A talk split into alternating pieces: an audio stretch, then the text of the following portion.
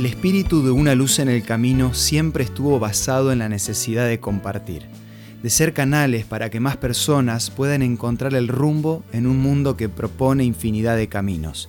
En el tema de hoy quiero leerte un breve relato que refleja este sentir. Esto es Una luz en el camino, una breve pausa para reflexionar, con el licenciado Santiago Paván. Varias personas quedaron encerradas por error en una caverna oscura. Después de buscar diferentes maneras de salir, se dieron cuenta que sin luz iba a ser imposible. Fue entonces cuando el guía logró prender una pequeña vela, pero la luz era tan insignificante que casi no se podía ver nada. En ese momento empezó a repartir el resto de las velas que tenía y traspasó la llama de su vela a las demás. Ahora se podía ver el camino que tenía que seguir para llegar hasta la salida.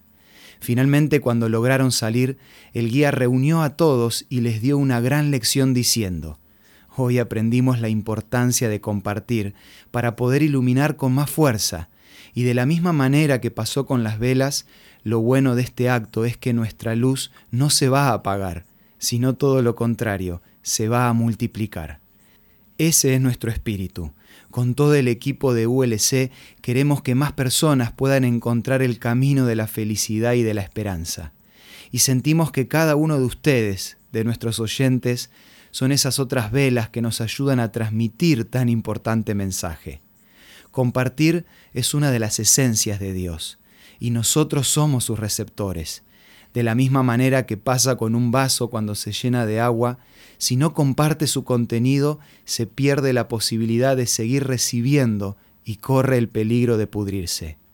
Muchas veces la razón nos dice que nos vamos a quedar vacíos, o sea, que algo nos va a faltar, pero el espíritu sincero de compartir va más allá del bienestar propio, y aunque no siempre lo entendamos, este proceso conlleva algún tipo de esfuerzo porque si el compartir depende de lo que nos sobra, entonces siempre vamos a estar limitados por las circunstancias.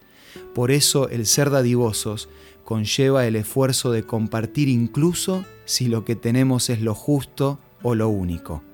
Compartamos un plato de comida, compartamos alegría, compartamos nuestro tiempo, compartamos esperanza, para que más personas puedan encontrar una luz en su camino.